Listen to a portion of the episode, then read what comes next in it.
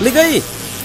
Ligou? Mas é pra ligar onde? Na verdade, é claro. Ah, é, tem que ser ligado na verdade.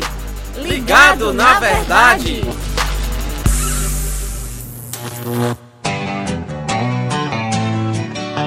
E estamos aqui juntos com o nosso ligado na verdade. Mais uma vez, Flávio Inácio não tá. Rapaz, eu não sei não, cara. Acho que temos que fazer aí uma, uma reunião para vocês se reconciliarem, cara. Não tem, não tem explicação. Coisa, alguma coisa tá errada. Toda vez que você tá aqui, ele não, ele não tá. Vou ter que perguntar para ele o que eu fiz com ele, viu? Sempre que a gente grava com o Flávio, o Inácio tá no ar, né? A gente grava geralmente, né, na, no horário do Café e Rede, né, Isso. na semana. E, e o, o, Inácio, obviamente, sempre está no ar, na, na Rádio Ceará. E, portanto, o Flávio nunca dá certo para ele estar tá junto com o Inácio aqui no Ligado na Verdade. Muito bem, Flávio. Bom demais recebê-lo novamente aqui na nossa é, no nosso podcast, né? O Flávio Moisés, que já é de casa, mas para quem não, não tem o costume de ouvir a Rádio Ceará, apenas os nossos podcasts na internet, Flávio, se apresente. Isso aí, João Lucas. Eu sou o Flávio Moisés, é, trabalho aqui na Rádio Ceará. Eu faço esporte é, de segunda a sexta-feira com o Thiago Voz. A gente está aí no, falando sobre o esporte também.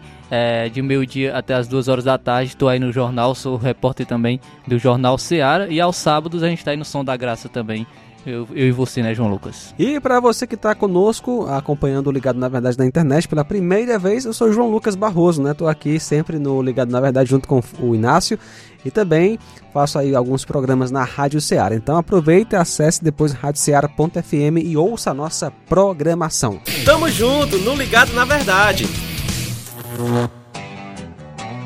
E vamos lá, Flávio. Refletores da glória de Deus é o tema de hoje. Como assim, Flávio? O que é a glória de Deus e como nós, pecadores, podemos refletir essa glória?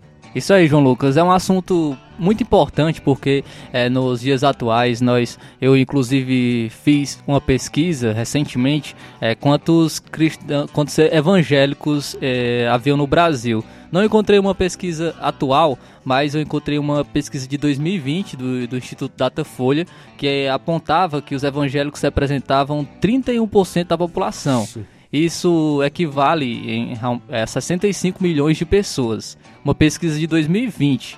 E a gente para, para, para pensar, né, no caso, é, nessa quantidade de evangélicos que existem no Brasil. Por que a cultura do Brasil não é uma cultura transformada? Boa pergunta. Era para ser, né? Assim, pela lógica aí, né, já que cada cristão deve ser um refletor da glória de Deus, como é que o Brasil é o que é hoje, né? Sim, é, o Brasil é inundado né, pela, com a cultura do feminismo, a cultura é, da promiscuidade, Isso. ideologia de gênero, comunismo. E a gente chega à seguinte conclusão simplesmente porque há muitos que se dizem cristãos, mas não são. São, são poucos que tiveram realmente as suas vidas transformadas pelo Evangelho. É, são poucas pessoas que realmente é, tiveram uma transformação de vida. Porque hoje isso é até um, é um reflexo né, da, das igrejas, onde muitas igrejas há muito emocionalismo, há pouca centralidade da palavra, muitos louvores que acabam engrandecendo o homem e não a Deus pregações que são focadas na autoestima do uhum. homem, em, elevar é, o homem e se esquecem realmente da, daquela pregação é, que fala sobre o pecado do ser humano, que exalta realmente a Deus, que porque isso fere o ego do ser humano. O homem não quer que fale sobre o seu pecado. Então, o mundo que nós vivemos é totalmente corrupto. E se a gente vive como o, o mundo, a gente está fazendo parte dessa corrupção. Então, antes de Cristo nos alcançar, isso era algo inevitável, né? Uhum. Nós vivemos como o mundo, isso era algo inevitável. Mas a partir do momento que nós somos alcançados por Cristo, a partir do momento que nós conhecemos o Evangelho, a nossa vida ela é transformada e nós devemos viver de uma maneira diferente a qual nós vivíamos anteriormente. Nós devemos refletir a glória de Deus, nós devemos é, buscarmos ter uma nova vida, novas atitudes, é, ter os nossos olhos abertos para a verdade. Então, nós devemos viver diferente. Agora, Flávio, o que é a glória de Deus? João Lucas, é, nós é, em 2 Coríntios 3,18 vai falar o seguinte: E todos nós, com o rosto desvendado, contemplando como por espelho a glória do Senhor, somos transformados de glória em glória na sua própria imagem, como pelo Senhor o Espírito. Aqui em 2 Coríntios 3,18, é, o apóstolo Paulo ele está falando que nós estamos com o rosto desvendado quanto à glória do Senhor. É, ele está. Se, é, se eu for contar o contexto, a gente vai passar muito tempo aqui não, não vai é, dar tempo para a gente falar um pouco sobre isso. Mas é, o apóstolo Paulo, aqui nesse capítulo, ele está falando sobre a glória da nova aliança. Uhum. E ele está fazendo uma comparação com a glória da antiga aliança. E ele vai dizer que a glória da, da nova aliança ela é superior à glória da antiga aliança, porque muitas pessoas, principalmente os judaizantes, na época, Paulo está falando em relação aos judaizantes, que essas pessoas eles acreditavam que as pessoas poderiam ser salvas pelas obras da lei por, por cumprir as obras da lei, por cumprir, por exemplo, eles falavam que a pessoa, é, ela deveria, para ser salva, ela deveria se circuncidar, para ser salva, ela deveria guardar o sábado. E, e, e, Paulo ele realmente vai contra isso. Ele vai falar sobre a glória da nova aliança, que é o tempo da graça, né? A partir do momento em que Jesus Cristo morreu, ressuscitou, é, nós so, somos salvos, nós somos salvos pela graça de Deus. Nós, é, Paulo vai dizer que, que a lei, né? É, a lei ela não foi feita para salvar. Uhum. É, desde sempre, né? A lei ela, ela, a lei ela aponta justamente para a pecaminosidade do homem, para a incapacidade do homem de se salvar. Mas os judaizantes eles estavam é, fazendo um uma. É, estavam desfigurando isso. Eles estavam falando que os, as pessoas poderiam ser salvas pela lei. Mas Paulo vai dizer não, que a lei ela foi, ela mostra a incapacidade do homem de salvar e aponta para Jesus Cristo e aponta para essa glória da nova aliança com a vinda de Jesus Cristo, com a sua morte, a sua, sua ressurreição é que nós podemos ser salvos. E nós então agora com os olhos desvendados, nós que enxergamos isso, enxergamos é, a verdade do Evangelho, enxergamos que não é pela lei que nós somos salvos,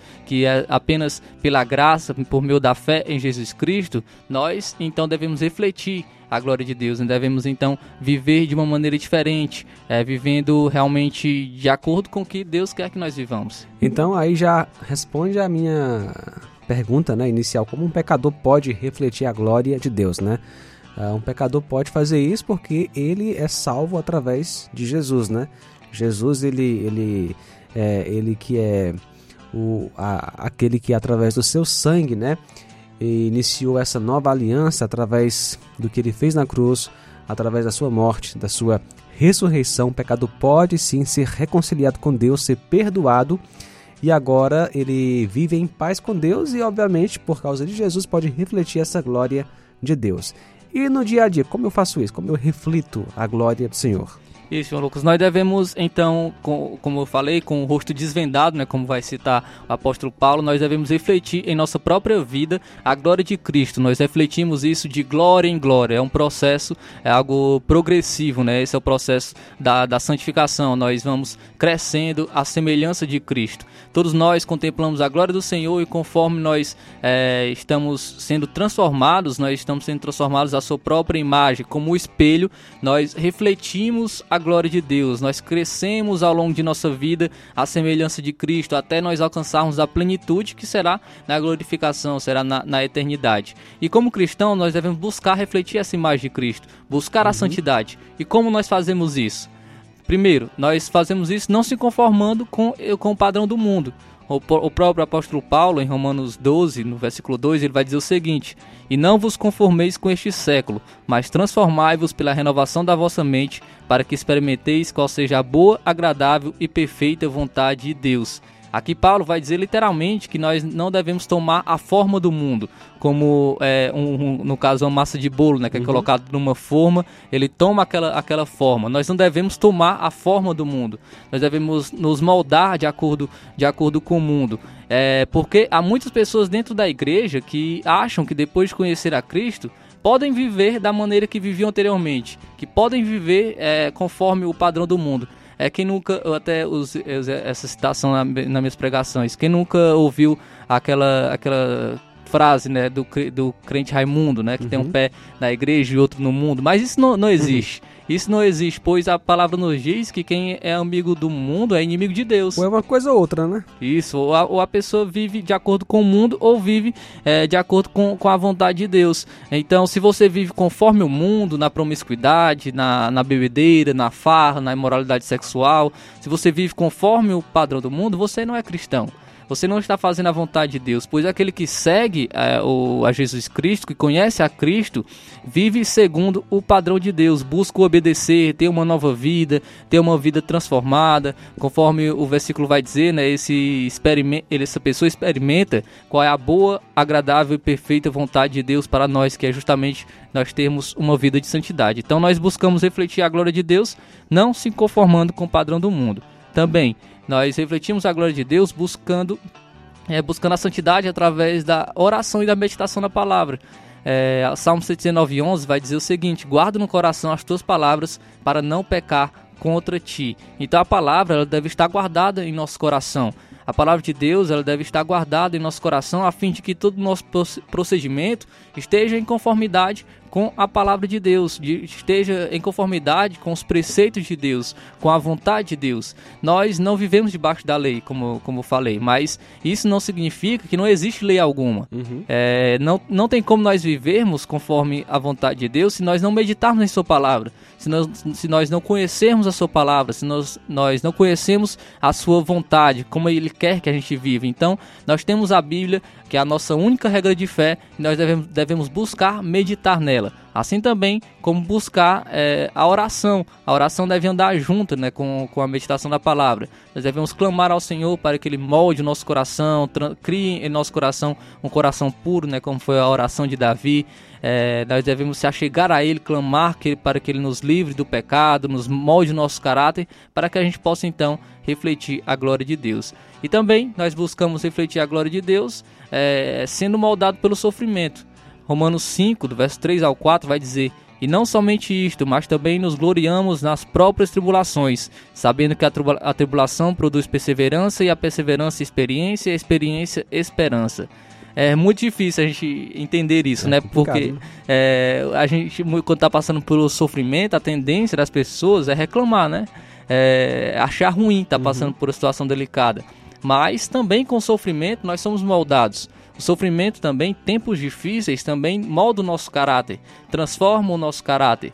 Muitas pessoas é, usam aquele versículo de uma maneira errada, né? Que todas as coisas cooperam Isso. para o bem daqueles que amam a Deus. Acabam achando que esse versículo diz que tudo vai dar certo. É. Mas no caso, todas as coisas cooperam para o bem porque tudo tem um propósito. Que é justamente ser semelhante a Jesus Cristo, né? Ter, é, ter o caráter de Cristo desenvolvido em nós, ou seja, vamos refletir a glória de Deus através de tudo que passamos na vida, né?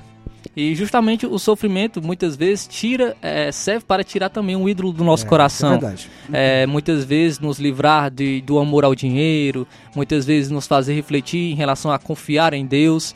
Então, o sofrimento serve para moldar o nosso caráter. Então, não se conformando com esse mundo, meditando na palavra de Deus, tendo uma vida de oração e sendo moldado pelo sofrimento, nós podemos viver então de uma maneira a refletir a glória de Deus, a, a viver de acordo com a vontade de Deus, como Ele quer que a gente viva. Muito bem, Flávio. E para o cristão que não está é, refletindo a glória de Deus, né? Ele percebe que não está, depois que ouviu o podcast, ou seja, está pecando com isso, né? O que ele deve fazer? Então, João Lucas, eu, eu convido, né, inclusive, a você estar fazendo uma autoavaliação, uma reflexão de vida, você que está nos ouvindo.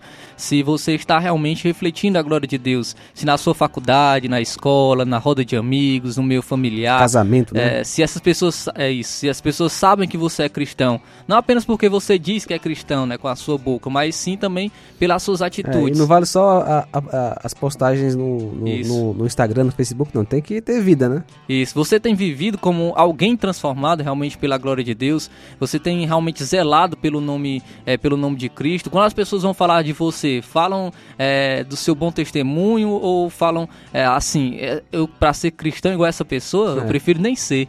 É, as pessoas, como as pessoas têm enxergado a, a, sua vida como cristão. Então, como cristão, nós devemos espelhar a glória de Deus. E se você não está vivendo assim, é hora de você se arrepender É hora de você realmente se achegar a Deus é, em arrependimento, reconhecendo seus pecados, reconhecendo que você não está vivendo, é, refletindo a sua glória, realmente tendo uma vida de santidade e pedir perdão, reconhecer os seus pecados, pedir perdão, clamar por, pela misericórdia de Deus e mudar, ter uma transformação realmente de vida, buscar ter novas atitudes, buscar realmente meditar na palavra de Deus, buscar conhecer a vontade de Deus para a sua vida e assim ter uma nova vida refletindo a glória de Deus. Show! Muito bom, Flávio. Excelente explicação e muito obrigado. Valeu. Até a próxima, se o Senhor assim permitir. E aí, curtiu? Podcast Ligado na Verdade é uma produção da Rádio Ceará FM 102,7.